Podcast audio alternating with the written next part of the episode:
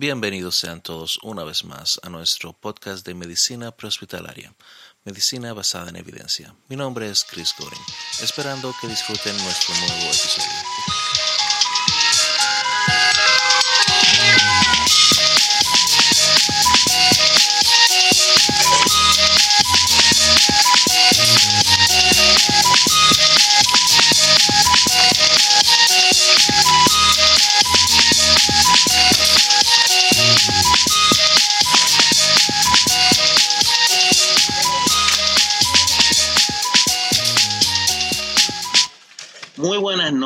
Buenas tardes a todos. Me encuentro acá con mi gran y estimado amigo, maestro, que, bueno, tengo mucho respeto, eh, señor Luis Zelaya, de Honduras. Eh, vamos a hacerle una pequeña entrevista, más bien que, cuente él su historia a través del mundo del socorrismo, de las emergencias médicas. Y luego, eh, como había dicho al principio del podcast, vamos a a tratar de conocer un poco de cómo funciona eh, el sistema de emergencias médicas prehospitalarias allá en Honduras. Eh, yo nunca he trabajado en Honduras, nunca he estado en Honduras, me gustaría en algún momento, a ver eh, si me doy un viaje por allá, me gustaría, pero conocer más. La, idea del podcast, como mencionamos anteriormente, era llevar medicina basada en evidencia a todos los rincones de, habla hispana y a la misma vez conocer cómo funcionan los países, los sistemas de emergencia en cada país. En cada país. Señor Zelaya tiene alrededor de 35 años ya envuelto en este mundo de las emergencias médicas. Eh, estábamos bromeando hace un tiempo, eh, hace un momento le estaba preguntando cuántos años y le mencioné que ya, eh, ya no, le, no le alcanzan los dedos. Él tiene mucho más tiempo que yo en este mundo de las emergencias.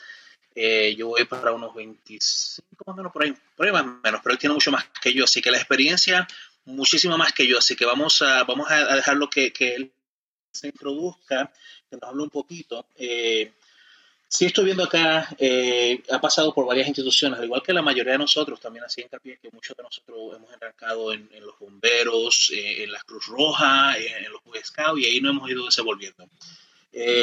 Luis Enrique, muy, muy bienvenido al podcast. ¿Cómo está? Cris, muy buenas noches. Este, gracias por la invitación. Pues aquí estamos para contar un poquito de historia de, de nuestro país en materia prehospitalaria que ha sido muy lenta. Eh, vamos a contar un poco, al menos de la poca experiencia que he estado involucrado eh, desde hace mucho, como lo mencionaste. Este, empecé a los 12 años, bueno, antes, 12 años ya en, en materia prehospitalaria, eh, que antes pues no era el término, antes, antes solo decíamos primeros auxilios. Este, Pero antes sí, con lo, igual con, con, con la rama de scout, ahí es donde comentamos pues que creo que muchos de nosotros iniciamos en este, en este mundo del servicio comunitario nuestros primeros pasos. Pues, eh, ¿qué digo? Pues empecé eh, a los 12 años con la institución aquí en Honduras, eh, Cruz Verde, ¿verdad? La institución Cruz Verde, la historia se basa en una emergencia nacional que hubo en la, en la, en la parte sur de nuestro país llamaba Namasigüe, es una zona fronteriza con El Salvador. Eh, ya la Cruz Roja ya tenía tiempo de estar también en nuestro país. Eh, y la Cruz Verde ingresa al país por ayuda del, de, la, de nuestra comunidad salvadoreña, nuestros hermanos salvadoreños. Y este, pues también nace la idea también de, de crear una organización acá en el país, aquí en Honduras. Se hicieron los pasos adecuados, la parte legal y todo, y se organizó la institución. Eh, ahí fueron mis primeros pasos, ¿verdad? En, los ochentas, eh, si mal no recuerda también usted, eh, las organizaciones teníamos hasta entrenamiento tipo militar, ¿verdad? la disciplina, los ejercicios, este, todo también un poquito orientado a la parte también de, de servicio de primeros auxilios. ahí pues pasé ocho, nueve años eh, creciendo este, y educándome lo más que se podía en el entonces. entonces. Aquí es donde, donde quiero hacer un poquito de, de énfasis en la historia, donde en nuestro país, eh, Cris, la parte de conocimiento más amplio de un sencillo primeros auxilios era muy limitado. Era, solo teníamos primeros auxilios, o sea, no sabíamos que había algo más allá de, de primeros auxilios durante mucho tiempo. Hacíamos este, acciones de rescate con herramientas básicas. Eh, más, eh, nosotros aquí también tenemos una, una no sé si, si una, como un, algo cómico, algo jocoso que le decimos el ABC. Antes era abrir, bajar y correr. ¿Sí? Entonces, eso hacía. la, otra vez escuché que lo mencionó, otra vez escuché que lo mencionó cuando eh, hacía el, el Facebook Live que participó mencionó y me, me, pareció cómico y luego lo asocié y dije, bueno, es cierto, es lo que hacíamos antes, como, como dice usted, eh, eran primeros auxilios básicos, ni siquiera hablábamos de primer auxilio intermedio, avanzado y mucho menos emergencias médicas. Si acaso usábamos el término primer auxilio y socorrismo y no eran Correcto. por lo mismo. Correcto, correcto. Durante mucho tiempo, o sea, éramos los primeros auxilios, asistíamos, claro, asistíamos a la comunidad en nuestra ambulancia, a veces hasta en vehículos pick-up eh, con tal de servir, con tal de ayudar. Eh, y eh, con lo mínimo, a veces tal vez un vendaje, este, bueno, creo que era lo máximo que hacíamos, era un vendaje o una, o una inmovilización con, con tablillas o con cartón o lo que teníamos a la mano. Eso era nuestro trabajo y fue durante muchos años. a, a, experiencia propia y de mis compañeros que conviví durante mucho tiempo, es lo que decía yo, teníamos, no teníamos esa, ese conocimiento que había más, algo más a nivel de aquí de Honduras. Eh, después de participar con la Cruz Verde durante nueve años, eh, ingresé al cuerpo bomberos. Ahí pues eh, un poco de entrenamiento de la parte bomberil, afiancé los conocimientos también que teníamos de rescate vertical, pero fue algo así muy, muy, muy, como muy rápido. Pues fueron dos años, pero básicamente como un sistema, un, un sistema voluntariado, pues solo eran los domingos. ¿verdad? Hay muy pocas veces un turno, un sábado, amanecer domingo, para después la reunión estándar de todos los domingos. Posterior a eso, sí logré ingresar a, a, Roja. Ahí, pues ya, dígame. Una pregunta. Allá, allá en, Honduras, eh, eh, en ciertos países que tienen eh, los cuerpos bomberos, pero tienen dos versiones. Tienen una, por ejemplo, Puerto Rico tiene cuerpo bombero estatal y municipales por cada municipio. Eh, Guatemala tiene algo parecido, que son dos versiones. ¿Allá tienen un solo cuerpo de bomberos o tienen dos? No, acá en Honduras son uno, uno solo, uno solo, uno solo. Es dependiente del estado y lógicamente sí hay otro, otra parte, pero es la, la, aeroportuaria. Pero lo contrario es totalmente uno solo, un cuerpo de, de bomberos solo eh, dependiente del Estado, sí, sus municipios y todo. No como, así como dice usted, que en otros países, caso de Guatemala, creo que son cuatro y algo por ahí por el estilo. Aquí solo es uno. Algo así. Aquí solo es uno, sí. Entonces, eh, ahí, como le digo, sí, este, también la parte del cuerpo de bomberos fue eh, algo interesante porque también se, a veces uno es parte también del proceso de crecimiento de las organizaciones, donde una organización tiene muy poco y llega a, llega una, hay una etapa en la vida del cuerpo de socorro que eh, vienen las ayudas, vienen los equipos, vienen los vehículos, entonces este, uno es parte a veces también de eso. Para regresarme un poquito con la Cruz Verde, fue muy duro porque durante un par de años que yo ingresé, eh, no había vehículo. Allá ya se logra conseguir un, una ambulancia. Eh, me acuerdo que era un busito de marca Homer, Em, origen chino. Y eh, bueno, fue la maravilla, pues va, ya teníamos más confianza de, ayudar a la comunidad con una ambulancia. Eh, y, como digo, fue una, es una organización de, de, La Cruz Verde fue una organización, ahora sí ya está más establecida, fue una organización muy pobre durante mucho tiempo. Eh, con ¿Aún, mucho corazón. La, ¿Aún existe la Cruz Verde ya? Sí, de hecho ahora ha evolucionado un poco más, ya este, está más sólida ¿verdad? Ya hay más logística. Eh, el Estado, nuestro país, el Estado, eh, durante, uh, ¿cuándo fue? Más o menos 80, 90, por ahí el Estado la reconoce, ya la había reconocido como una institución legal, pero también ya le aporta al año una, hay una partida del gobierno para la Cruz Verde para más mantenerse. Eh, sí, estos años. Ok, entonces quiero aclarar eh, para los escuchas, eh, la Cruz Roja y la Cruz Verde no es lo mismo, no, no, no comparemos, no es eh, la misma institución. No. Eh, Cruz Verde, eh, usted dicho que mencionó, eh, es allá en, Honduras. ¿Es, ¿Pertenece al Estado o es independiente del Estado, pero recibe un aporte del Estado? Es correcto, sí, son 12 organizaciones diferentes, con la misma ideología, con el mismo objetivo de servicio, y no son dependientes del Estado, es igual que la Cruz Roja. La Cruz Roja también tiene una partida estatal de apoyo, a igual que, que, la Cruz Verde, son totalmente, como digo, son diferentes en color, el objetivo es el mismo. Y lógicamente la Cruz Roja pues es más, más, más, poderosa porque tiene más tiempo. Y aunque la Cruz Verde también es reconocida a nivel mundial, pero cuesta, cuesta, las organizaciones pequeñas cuestan, ¿verdad?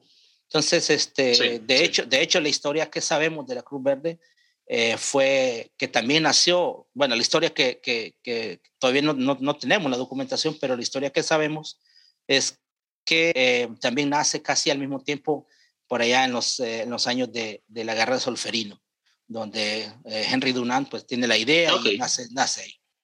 La historia dice que la Cruz Roja fue absorbida por el ejército para atender a, a sus heridos, pero la parte civil quedaba también desprotegida. Sí. Entonces, se, según los, nuestros, nuestros documentos, tiene su origen en Francia. La Cruz Verde tiene su origen en Francia y de ahí pues la expansión durante mucho tiempo en otros países. En México es muy fuerte la Cruz Verde, en El Salvador también tiene hay Cruz Verde y es bastante fuerte.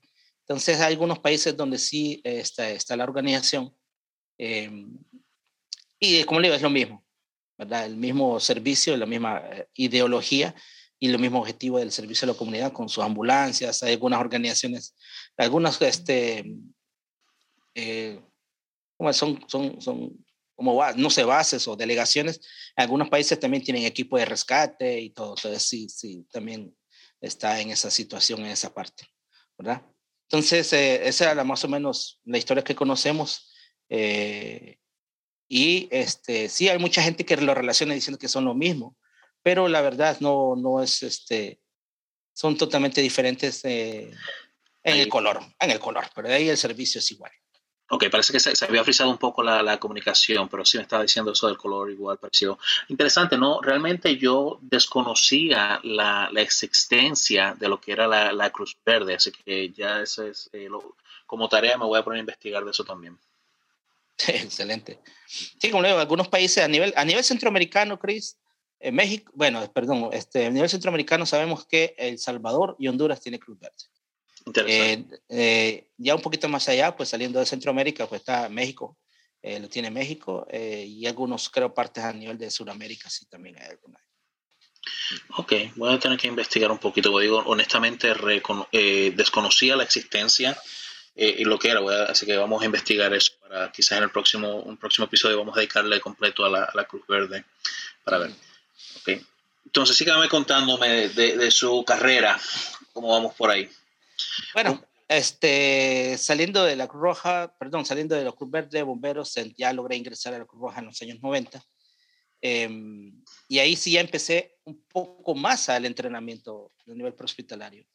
Ya pues ya había un poco de apoyo extranjero, ¿verdad? Eh, la Cruz Roja Española se involucró mucho acá en el país, eh, también la Cruz Roja Mexicana. Entonces ya pude yo optar por este, fui a México a, tomar el PHTLS por parte de la Cruz Roja. Eh, y hace mucho tiempo que necesito también actualizarlo porque fue la, oiga, fue la segunda edición. Sí, wow. ya, ya, ya digitas. Ya vamos por la 90. sí, correcto. Entonces, eh, este, algo que me parece interesante, la, Cruz Roja Española eh, se ha convertido en, un, eh, en, una de las Cruz Rojas más poderosas para, toda habla hispana y, siempre se han preocupado de, brindar su apoyo a, todos los países eh, de Latinoamérica. Yo recuerdo en, República Dominicana el último operativo al que yo participé fue cuando pasó el huracán George por allá por el 96-97 y ellos hicieron unas donaciones tremendas de varias ambulancias muchísimas ambulancias, de hecho. Ahí era cuando le comentaba la otra vez que yo sí, yo sí trabajé en, la, en las eh, Land Rover, eran Land Cruiser, no recuerdo, las Toyota. Sí, yo... Eh, las Toyota Land. exacto. Sí, interesante. Bueno, una pregunta. Eh, dígame. ¿Qué lo, motivó, ¿Qué lo motivó a usted a entrar a este mundo de las emergencias? Ah, bueno, entonces ahí retrocedemos, Chris. Retrocedemos muchos años porque esto ya, se, siento yo que fue algo familiar. Sí. Porque mi tío, eh, en paz descanse, fue eh, uno de los que iniciaron el cuerpo de socorrismo aquí en el país, en la Cruz Roja. Oh, interesante. Cuando, cuando, cuando la Cruz Roja se funda eh, y, y, también logran este, organizar el cuerpo de socorrismo, eh, él fue uno de los más chavitos que estaban este, dentro de la Cruz Roja, que cuenta también la leyenda familiar que hasta lo corrieron, se, salió del, se, salió del, colegio, lo corrieron de mi casa y todo, te llevas la cama y te vas todo. Lo típico que a uno le dice sí. nuestra madre, o te llevas el colchón o te vas a tu cama, y, porque pasamos más tiempo en la organización. Pues súper, eh, eh, me parece bien, esto, esto es una tradición familiar porque también, eh, como obviamente yo, eh, nos seguimos uno al otro en las redes y veo que, que sus hijas también están involucradas Correcto. en esto. Correcto. Veo, sí. veo, que con, con, mucho orgullo cada vez que, que lo, eh, tienen un logro, usted lo pone ahí en, en, todo Facebook y me parece excelente. Sí, claro que sí. Cuando yo, la primera vez que yo este, me, me, me estuve en un vehículo de la Cruz Roja, tenía seis años, Cris. Wow. Seis años. Como le digo, sí, mi tío era parte de, de, de la Cruz Roja. Entonces, eh, en una celebración del Día del Niño, que aquí celebra el, se celebra el 10 de septiembre, el Día del Niño, mi tío me lleva. Entonces sí. ya logro, yo logro andar en una ambulancia, de repente también este, meses después un campamento y me llevaron al campamento. Eh, creo que fueron como tres, cuatro días ahí en, en la montaña. Entonces ahí viene el, el, el, ese interés. Ahí, pero ese momento yo no lo, solo lo viví y ya. Yo no dije yo al final, no, yo quiero ser como mi tío, no. Ahí, pero cuando se me presenta la oportunidad de ingresar a la Cruz Verde, ahí donde ya digo yo, aquí está, este es el rollo, aquí esto es lo que me gusta. Sí. Entonces, este, ahí empecé yo a, a, a, tratar de preocuparme por aprender mucho, radiocomunicaciones, rescate, lo que, lo que pudiera y lo que tuviera a la mano, yo lo leía y, y, y empecé. Entonces, como le digo, o sea, se, se, monta, remonta a, y voy a tal vez decir la fecha, 1979. Ok. Cuando yo eh, me monté en un vehículo eh, de emergencia por primera vez. Wow. ¿Verdad? O sea, seis años y más adelante, a, seis años después, logro entrar a la, a la Cruz Verde y ahí empieza mi, mi proceso de servicio de la parte hospitalaria. ¿Verdad? Wow. Entonces, eh, me estaba también comentando cuando pasó ya, empezó a aprender lo que era medicina prehospitalaria. ¿Cuándo ocurre el cambio allá en, en Honduras de, de, que se empieza, a hablar, se empieza a hablar de lo que es medicina prehospitalaria y dejamos un poco atrás eh, lo que eran los primeros, no que los dejamos atrás, sino que cambiamos el término de primeros auxilios a medicina prehospitalaria? ¿Cómo ocurre y cuándo ocurre eso más o menos? Totalmente, Cris, es algo súper reciente, súper reciente. Ok. Ok, en los años 90, 96, 97, logro entrar a la Cruz Roja, tomo el curso de técnico en urgencias médicas. El programa de técnicos de la Cruz Roja empieza en el 1992. Ahí es la primera generación, ¿verdad? Y todo el mundo fue un boom, ¿verdad? Porque eh, yo estaba todavía con la Cruz Verde, ahí los compañeros de, la, de, los, de los bomberos. Fue un boom porque dijeron, hey, la Cruz Roja ya tiene paramédicos, ¿verdad? Entonces, la, sí. gente, la gente nos conoce como paramédicos, no como técnicos. Pues nos relacionan con la parte norteamericana. Entonces, fue un boom tremendo. 1992, la primera generación de técnicos. Eh, y empezó cada año la Cruz Roja a tomar, este, a, a brindar a sus miembros eh, el programa de técnico en urgencia médica. Cuando logro entrar en el 96, en el 97 logro entrar, tomo el, el, el programa. 97 eh, dos años de servicio en la Cruz Roja y en el 99 la, la graduación y la titulación. ¿Cuánto tiempo duró la, la, la, primera clase de técnico de emergencias médicas que se dio allá en la...? Eh... Normalmente el programa dura, eh, duraba ocho meses. Ocho meses. ¿Y cuánto ocho dura? meses. Eh, la Cruz Roja, desgraciadamente, ahorita ya, ya no tiene el programa, pero sí. Se está tratando de, al menos el programa que nosotros tenemos dura 15 meses. Ok, 15 meses. Pero es, ese, ese programa es eh, todos los días, un día a la semana, ahora más o menos. Es, esa es la diferencia, Cris. Cuando en la Cruz Roja dura 8 meses, porque es todos los días. Ok. Eh, y ahora, lógicamente, el programa que nosotros tenemos dura 15 meses porque solo es sabatino.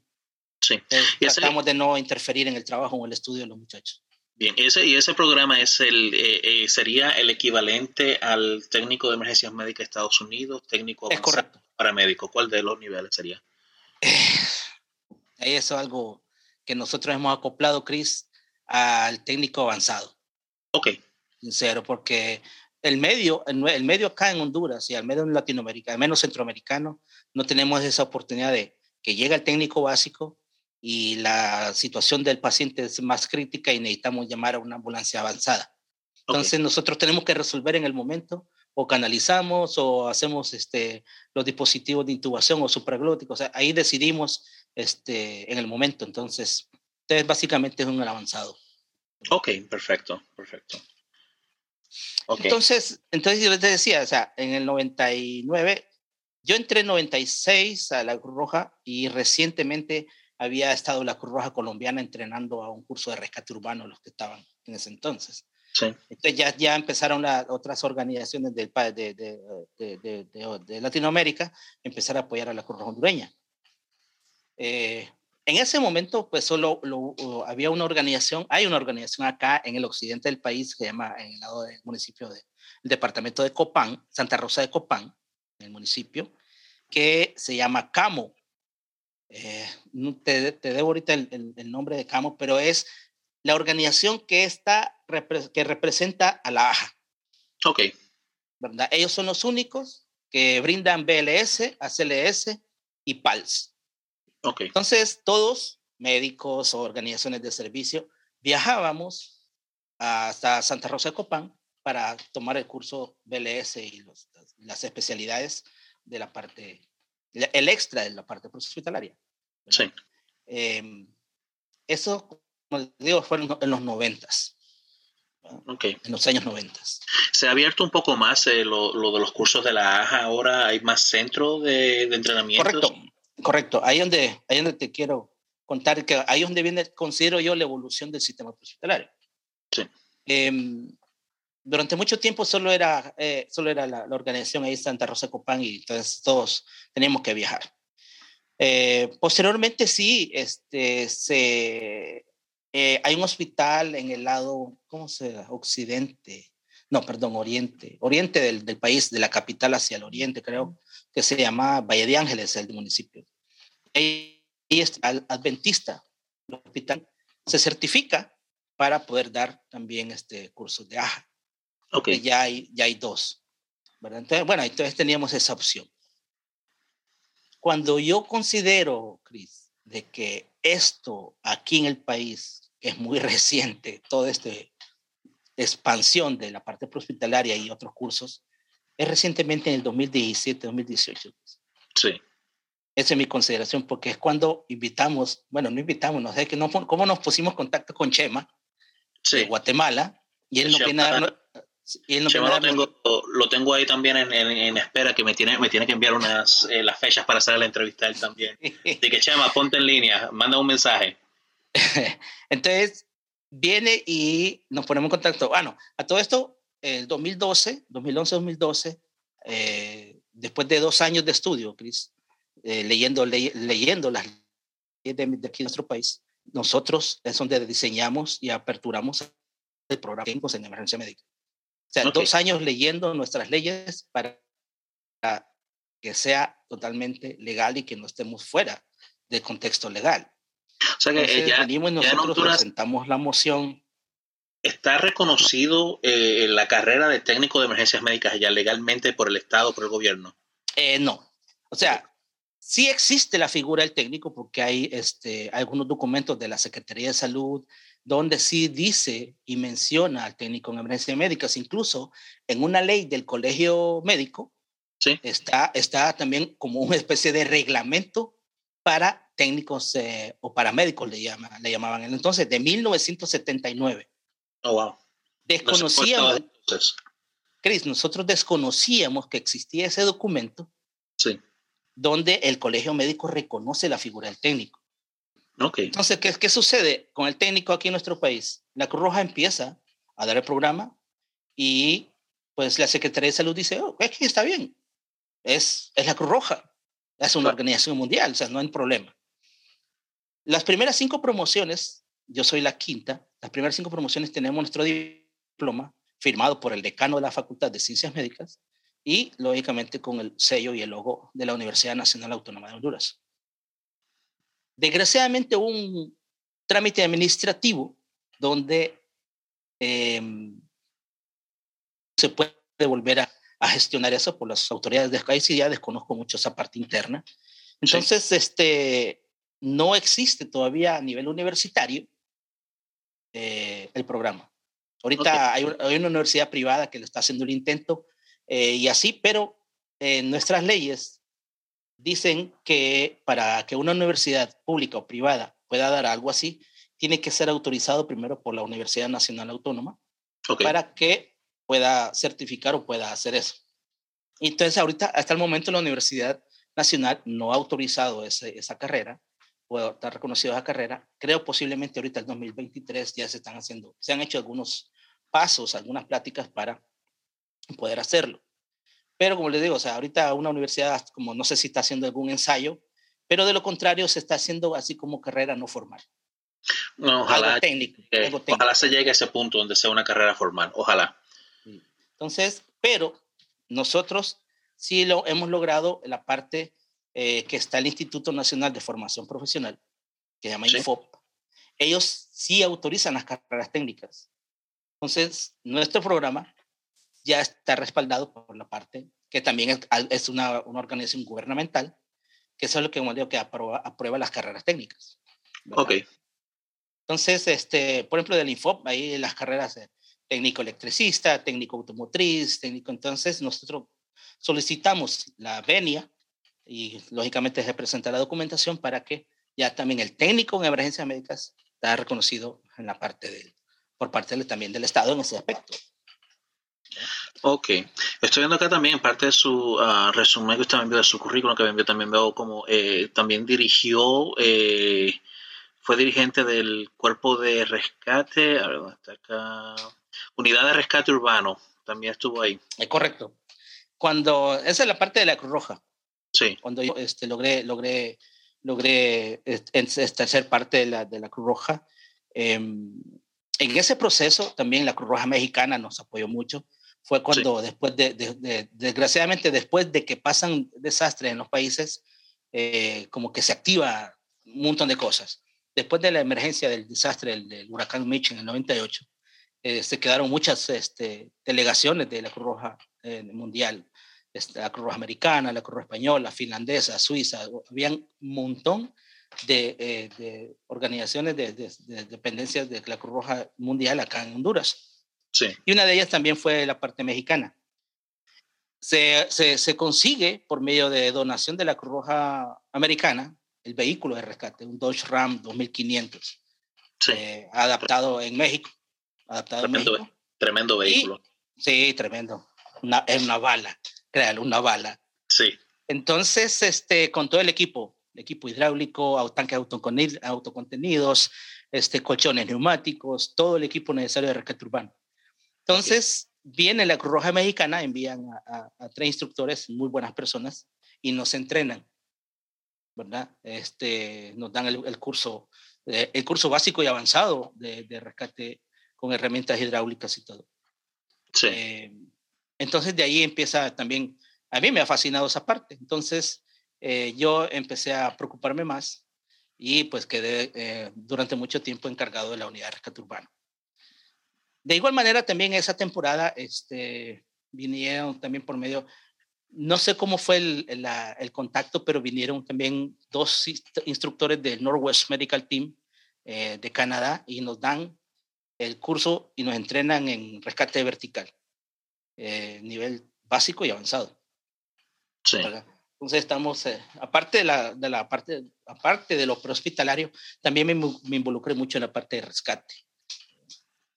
Eso quizás yo digo que muchos de nosotros de, de, esa época, que iniciamos en esa época, yo inicié en los 90, usted inició por los 80, 70, 80, eh, siempre fuimos muy versátil en, en, esa relación de que por lo menos yo, yo nunca, nunca actué en la parte bomberil, combate de incendios, pero sí obtuve las especialidades de, de búsqueda, de, eh, búsqueda de rescate, rescate vehicular, emergencias médicas y todo lo más. Eh, rescate acuático tampoco fui muy, no. Eso nunca me especialicé en eso. No, eso sí, eh, una vez, eh, una, uno de mis instructores, muchos años atrás, eh, me dio un consejo y fue el que seguí. Me dijo, tú puedes ser bueno en diferentes áreas, pero si quieres sobresalir, escoge una y dedícate a esa. Así es, es correcto. Escogí la de emergencias médicas. Eso es lo mismo que yo hice, Chris. Porque, o sea, yo siempre cuando he entrenado a, a, a, los muchachos, les digo, es bueno saber de todo. Claro. Pero tenemos que agarrar una línea, porque esa línea es la que va a especializarte. ¿verdad? De repente conoces la, las actividades básicas de cualquier área, pero hay una que tiene, hay unas que tiene que hacer la especialidad de punta. Exacto. Que eso es lo que vas a seguir en la vida, o sea, porque ahí, ahí está el dicho, Chris, que mucho abarca, poco aprieta. De nada, de, de nada, me sirve tener un montón, 12, 13, 14, 15 especialidades, pero el momento de algo va a ser lo básico, pues tal vez, o algo básico o nada. Exacto. Por eso en, en República Dominicana, se, en la Cruz Roja, se usa mucho el término socorrista. Es un, eh, la persona que está entrenada en varias áreas de, de, lo que es respuesta de emergencia, socorrismo en general, o sea, rescate, eh, en cuerdas terrestres y primeros auxilios. En, en, cuando se habla de socorrista, no, no, no, se habla muy realmente de emergencias médicas, sino primeros auxilios. Correcto. A lo que se sabe en ese entonces. Y ahora, últimamente también Hace unos años atrás se empezó a hablar de lo que es el técnico de emergencias médicas, allá se creó la Unidad Nacional de, de Emergencias Médicas y todo lo demás. Eh, sí. De, de, la escuela que usted tiene allá. Usted, eh, ¿La escuela es suya? ¿Usted participa con la escuela de paramédicos allá? ¿Cómo, cómo funciona?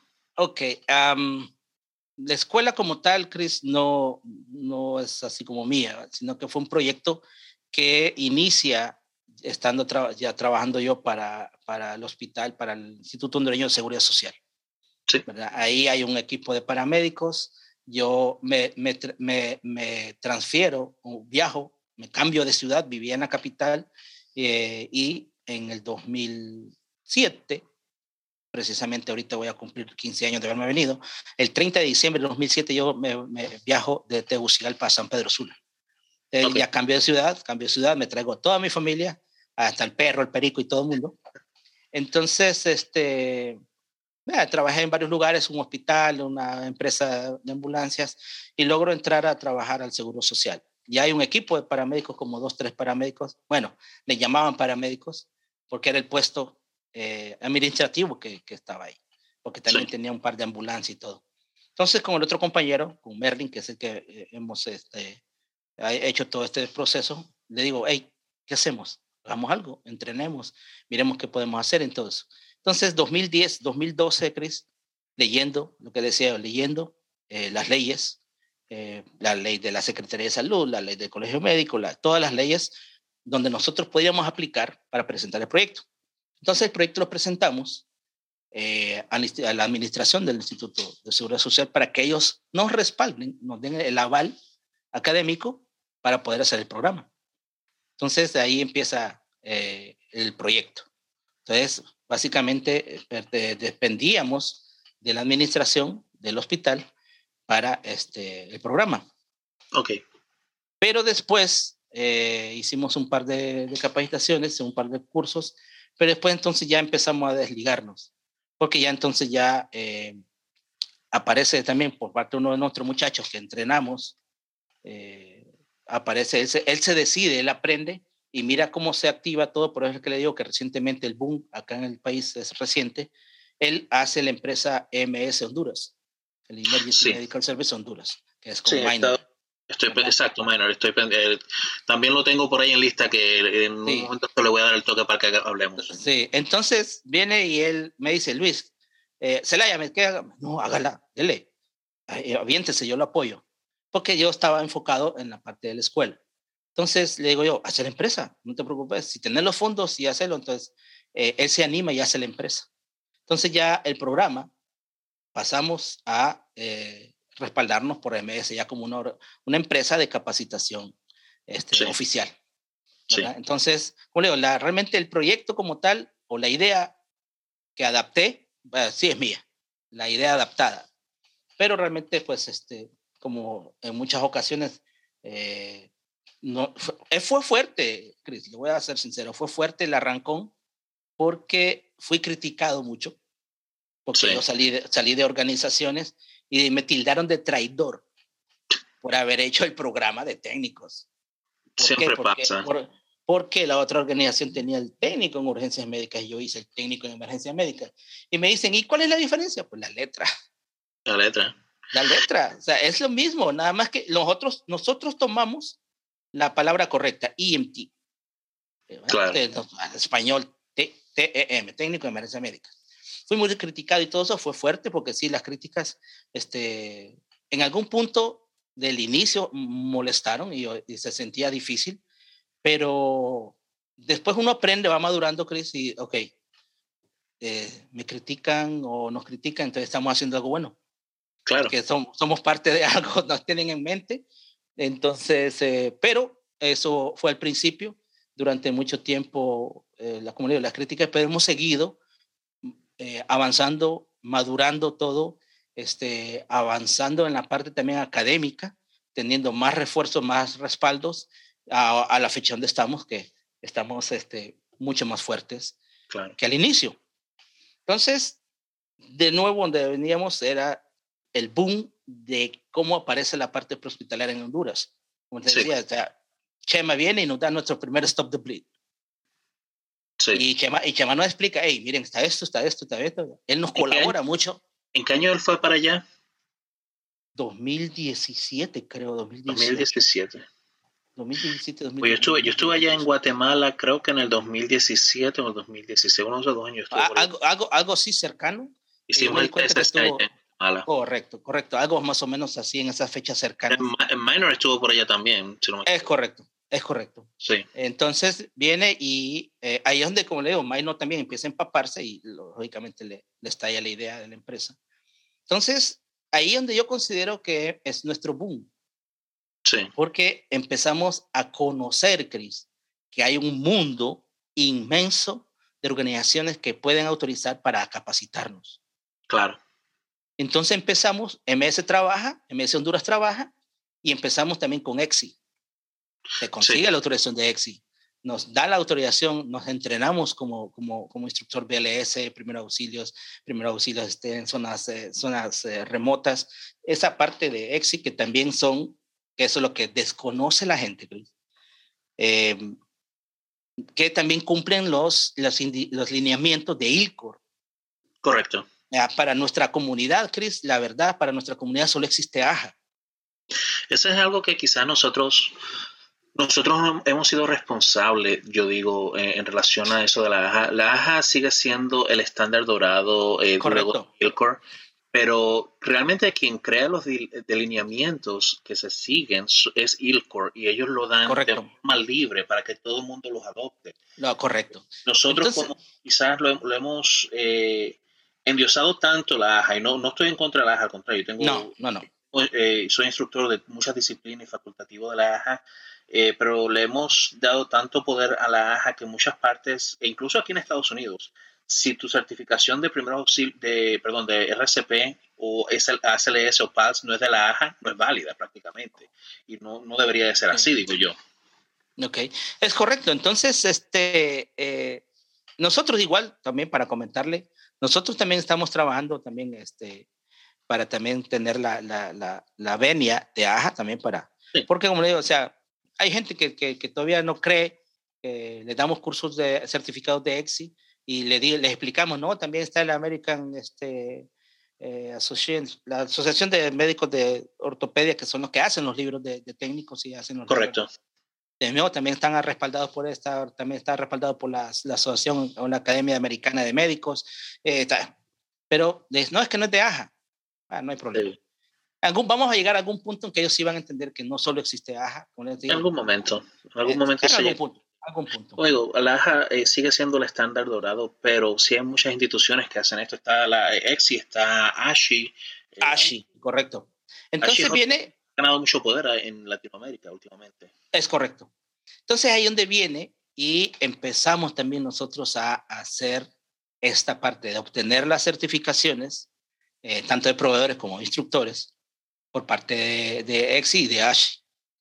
¿verdad? Entonces también, bien como le digo, eh, Minor trabajando por medio MS eh, ha logrado muchas cosas que nos ha abierto las puertas a muchos que nos gusta la parte hospitalaria con los cursos, ¿verdad? De hecho, pues de hecho también tenemos la parte de, de EMPAC. Sí. Un, curso que yo, que yo recomiendo porque es muy interesante.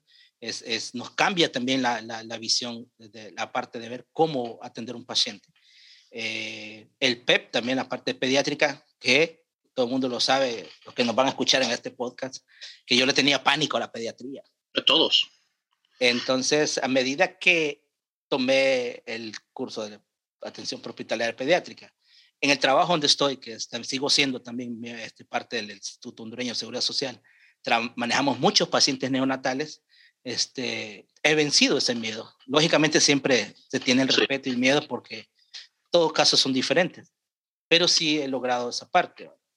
No, Entonces, completamente de acuerdo. Yo me hice, yo soy, eh, soy instructor de EPC de la NEMT, que es de emergencias pediátricas, y aún así yo siempre digo, le digo a las personas siempre, el problema con los pacientes pediátricos es que no vemos mucho de esos pacientes pediátricos en el área prehospitalaria y cuando lo vemos la mayoría están súper, súper enfermos. Y entonces pues, nosotros perdemos el control porque estamos viendo un niño, no estamos viendo un paciente, estamos viendo un bebé, no un paciente. Entonces, eh, no, nos descontrola por completo muchas veces. Así es. Entonces, como le digo, o sea, ahí es donde yo considero, Chris, el 2018 para acá, es donde eh, abrimos los ojos y empezamos a decirle a, Honduras, hey, hay esta gama de capacitaciones y organizaciones que dan esto. De hecho, la Cruz Roja sé que la Cruz Roja hondureña también ya es centro EXI, utilizado centro EXI. Qué bueno. Este, y algunos otros compañeros que han estado también ahí haciendo, queriendo hacer sus empresas y buscando también esa parte, las certificaciones, ¿verdad? Entonces ya hay más opciones, tenemos más opciones en el país. Entonces yo considero que de ahí en adelante. Desgraciadamente, como le decía yo antes, eh, eh, en aquel entonces eh, este, la Cruz Roja y todo, solo rescate urbano o rescate vertical, rescate vehicular, porque era lo que había a la mano. En también en los 90, Cris, también ingresa la parte del un, proyecto, un curso de asistente de primeros auxilios avanzados que lo tira OFDA. ¿sí? OFDA tiene ese programa. Entonces, quien lo absorbe y lo adopta fuertemente aquí es el Cuerpo de Bomberos y empiezan también a entrenar a sus muchachos en la parte de APA. Y también la Cruz Roja también este, eh, se ve involucrado también en la parte de, de, esa, de ese entrenamiento ya no era solo el socorrista, también ya no había, ya había un poquito más, había un, un escalón más eh, de entrenamiento con, con APA, ¿verdad? Para, la que, para aquellas personas que no podían todavía tomar eh, el nivel de técnico. El nivel de técnico en la Cruz Roja implicaba es dejar de trabajar o dejar de estudiar porque nos íbamos, nos concretábamos a eso día a día durante la semana. Entonces, para mucha gente fue muy difícil eh, no me éramos, era, éramos muy pocos de todas las partes del país, llegaban porque su delegación eh, también les aportaba una media beca para que fueran a estudiar. Y lógicamente después regresar a, sus lugares este, para dar un servicio más profesional. Las ambulancias, las ambulancias eran la típica, sigue siendo la típica Land Cruiser. Eh, como te decía, el primer vehículo de ambulancia que me monté fue un Toyota Hiace, era un, un panelito, un busito. Sí pero también siempre ha estado, las, las ambulancias norteamericanas, Ford, Chevrolet, cualquier otra marca, han estado acá en el país a veces por donación y no por compra. Sí. Hasta hace poco, todas esas que puedan ver este, acá en nuestro país de ese tipo de vehículos norteamericanos por donación. Eh, cuando en el cuando la Cruz Roja hace el programa en el 1992 y empieza a dar cada, cada año un programa nuevo, eh, se recibe también por parte de la Cruz Española vehículos altos, Peugeot, ¿verdad? Eh, y ya el vehículo ya viene con monitor de fibrilador, con ventilación mecánica, eh, con equipo de trauma, ya un equipo, ya una ambulancia bien equipada. Sí. Ahora que mencionando esas ambulancias bien equipadas en el sentido que tienen ventilador y todo lo demás, ¿existe allá, sabemos que existe la figura, existe del paramédico, existe realmente, pero no, ¿existe alguna regulación en, relación a entrenamiento, capacidades del paramédico? ¿Qué puede hacer, qué no puede hacer dentro de lo legal? ¿O, puede decir, no, soy paramédico y voy a hacer una operación de corazón abierto en la calle? Cris, ese es otro punto álgico aquí en Honduras, eh, porque no hay una regulación, no hay una regulación como tal. Cada, quien, cada quien se basa en sus procedimientos internos eh, y los límites, pero siempre tenemos un par de locos que las tiran de, de, Steve McQueen. sí, está, de, sí, las tiran de Steve McQueen y, y, y quieren hacer algo avanzado. Sí. Y es algo que nosotros hacemos mucho énfasis en la parte médico-legal. Tenemos límites. Claro. ¿Verdad? O sea, si está entrenado, mire, incluso eh, hemos estado luchando también eh, por un manual de procedimientos y protocolos que sea estandarizado en todas las organizaciones, porque yo les explico, al momento de un problema legal, le van a decir, ¿usted por qué hizo esto? Porque mi, mi manual de protocolos dice que esto puedo hacerlo. Lo voy a enviar, ahora que estamos conversando, antes que se me olvide, eh, lo voy a enviar el manual de protocolos de aquí que usamos en Massachusetts para que lo, lo tenga como comparación.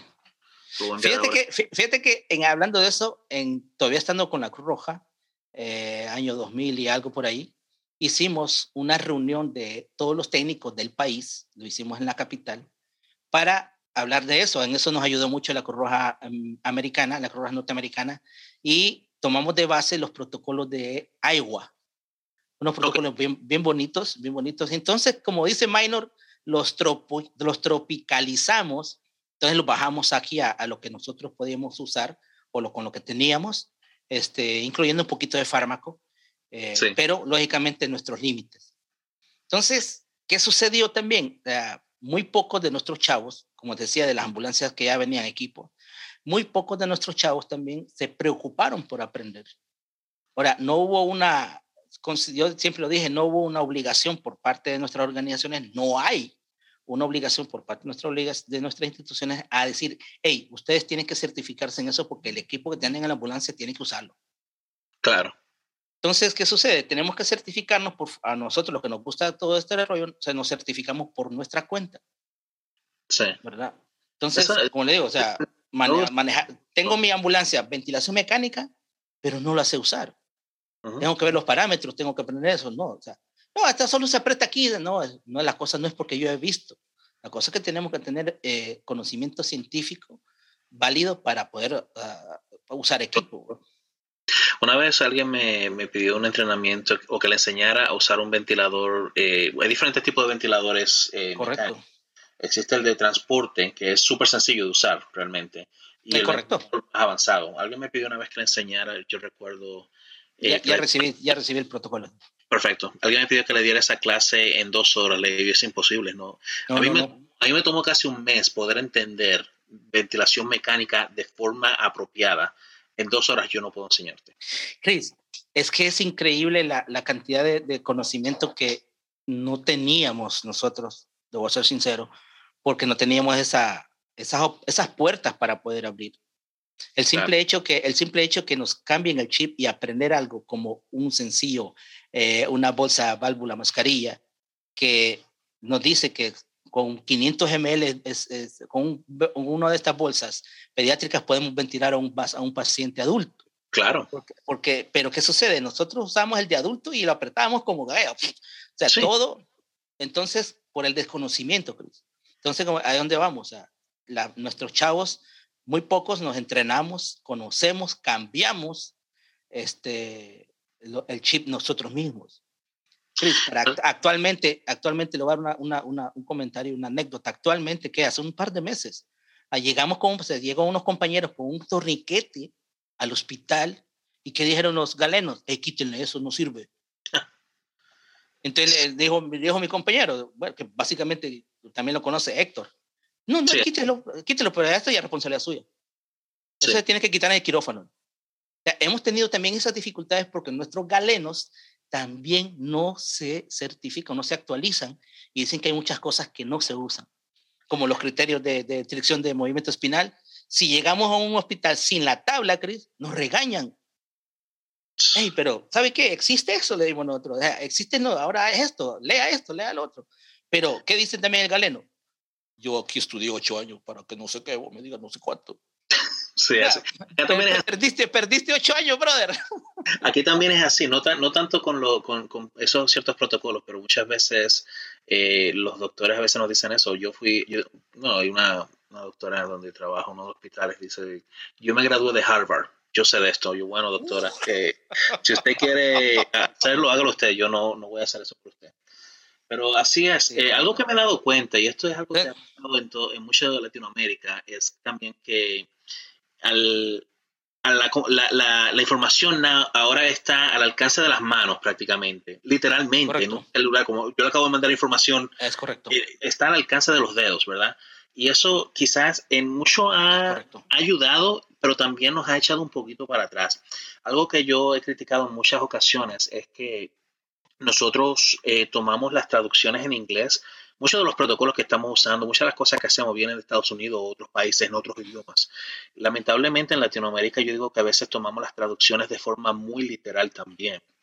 Eh, algo que yo he comentado bastante es, eh, por ejemplo, los torniquetes. Siempre hemos, hemos satanizado los torniquetes improvisados, pero el costo de un torniquete en uh, Estados Unidos estamos hablando de 30 dólares. ¿Cuánto es el costo allá en, en Honduras? me imagino que mucho más. Entonces, a, 30 dólares, 3 por 25, a, a 700, casi mil empiras más o menos. Exacto, entonces yo digo que no es que no usemos los torniquetes improvisados, sí se pueden usar. Lo ideal siempre, siempre va a ser un torniquete comercial. Pero si no tengo el torniquete comercial, voy a dejar morir mi paciente porque, por no ser un improvisado es, saber usarlo. Eh, de hecho, la última, una de las últimas actualizaciones de, de TSC eh, del TCCC, ellos dijeron que sí se pueden usar los torniquetes improvisados, es saber usarlo. Correcto. Es que ahí, ahí como dice usted, es, también es la interpretación que tenemos que darle al conocimiento.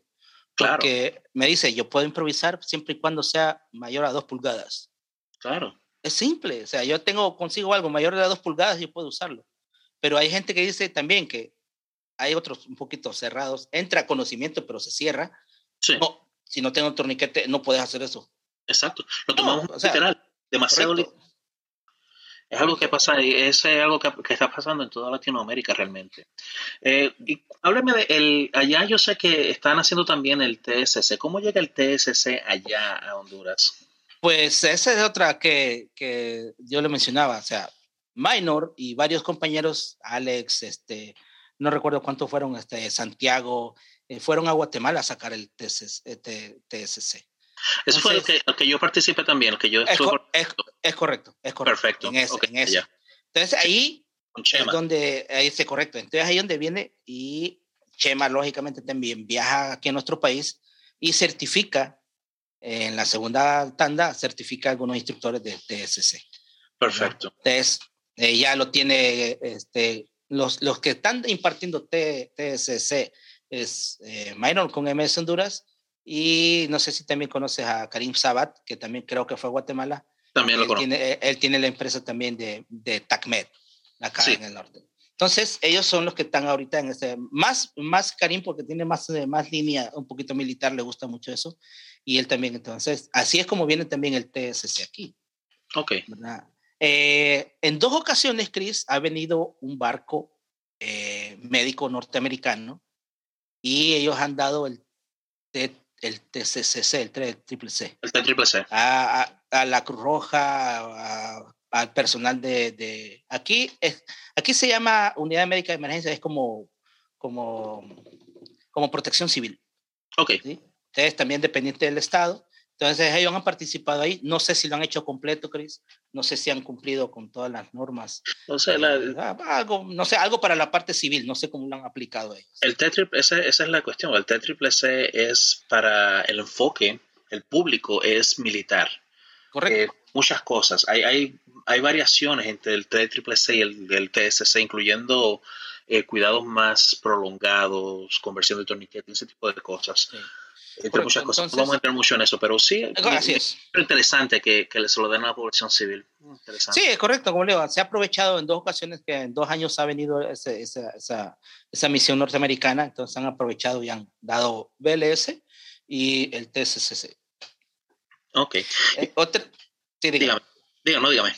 No, pues otra de las cosas también que quiero comentarles, eh, también yo sé que está, yo sé que está al tanto porque miramos nuestras publicaciones. Sí. A, a partir de que empezamos a, a, que, que, se diseñó el programa de técnicos en emergencias médicas, entonces nuestro programa eh, acá en la zona norte, occidente y atlántico, hemos eh, certificado a más de 200 personas. Eso entre, Sí, entre miembros de la Cruz Roja, miembros del Cuerpo de Bomberos, eh, miembros de empresas eh, de servicios de ambulancias privados, eh, enfermeras, enfermeros, licenciadas en enfermería, algunos, algunos estudiantes de medicina. Hemos certificado todo eso. Entonces, en base a eso, Chris, fue que también tuvimos la idea de hacer la asociación de técnicos, que este, de, tramitamos la documentación y nos eh, el Estado nos da nuestra personería jurídica en el 2017. Perdón, en 2019. Empezamos, 2018, correcto. Empezamos el 2017 a hacer las, las organizaciones, las reuniones, la parte legal con el abogado. Entonces ya el Estado nos da nuestra personería jurídica en 2019. Entonces ya ahorita estamos tratando de dar los primeros pasos. Eh, tuvimos una pausa tremenda con, con el COVID. Entonces estamos dando esos pasos para también ya que todos los técnicos tengan también dónde este, afiliarse, dónde certificarse y dar también más oportunidades de entrenamiento a nuestros muchachos. ¿Verdad? De repente, como cualquier organización de afiliación, hay que dar más facilidades o también ver la parte de respaldo por procedimientos, ser los representantes de los técnicos ante el Estado, ante el colegio médico, o sea, ya tener un, a un ente de punta que va a representar a los técnicos en el país. Ok, eh, me parece interesante esto de han graduado eh, unas 200 personas en alrededor de eh, desde el 2017 hasta ahora. Estamos hablando de que están graduando prácticamente 30 personas más o menos en 15 meses. So, prácticamente 30 personas por promoción más o menos. Correcto. Súper bueno. Super bueno. correcto. Sí, fíjese que, fíjese, fíjese que sí, porque como le comentaba, para tomar el curso con la Cruz Roja, eh, era dejar de trabajar, de estudiar para estar 8 o 10 meses en Tegucigalpa, en la capital. Claro. Entonces, eh, nosotros, cuando yo me vine para acá, a la zona norte, pues vimos la parte de que muchas personas, muchos, muchos, muchos eh, miembros de las organizaciones quieren ser técnicos. Entonces, ok, ya, fue cuando con Merlin, mi compañero, empezamos a diseñar todo y le dijimos, bueno, hagámoslo los sábados. Es más fácil que alguien que trabaja pida permiso mediodía eh, y alguien que estudia, lógicamente, pues no va los sábados. Claro. Entonces, lo hice, lógicamente, por eso es que se nos, se nos extiende a la cantidad de meses, cumpliendo ahora, bueno, desde el inicio que, que, que, empezamos el programa, Chris, nos estamos basando en el libro de la, de la AOS. ¿verdad? Sí, tremendo libro. Eh. Yo uso el mismo libro acá, eh, la versión en inglés. ustedes tienen, están usando todavía la versión eh, onceava, creo. La, sí, correcto. La, la, doceava ya salió eh, en inglés, pero la, la onceava no va a salir, no, la doceava, perdón, no va a salir en español, porque yo estuve consultando hasta por lo menos creo que en algún momento este año que viene ahora. Sí, no, de hecho, de hecho en, en, una de las generaciones, Chris, usamos el libro que también está, pero es el libro del paramédico que ese también ya, ya incluye un poquito más de conocimiento de electrocardiografía, algunos conocimientos un poquito más avanzados. Sí. Pero dijimos, ah, ya de, nos cae, o sea, empezamos a analizar realmente la situación, decimos, hey, tenemos que, lógicamente, tenemos que tener este, la clasificación de entrenamiento de un técnico, pues. Claro. Aunque sea, aunque sea el básico y el avanzado. Claro. Entonces, sí, tenemos, tenemos que diferenciar, tenemos que dividir. Y ahora, pues, este, que, que, que ya asentamos bien las bases, que y nos también nos estamos, nos estamos eh, tratando de involucrar y aprender mucho también y lograr esa parte con el IPR que está conociendo, el Emergency Medical Responder y los dos niveles de técnico.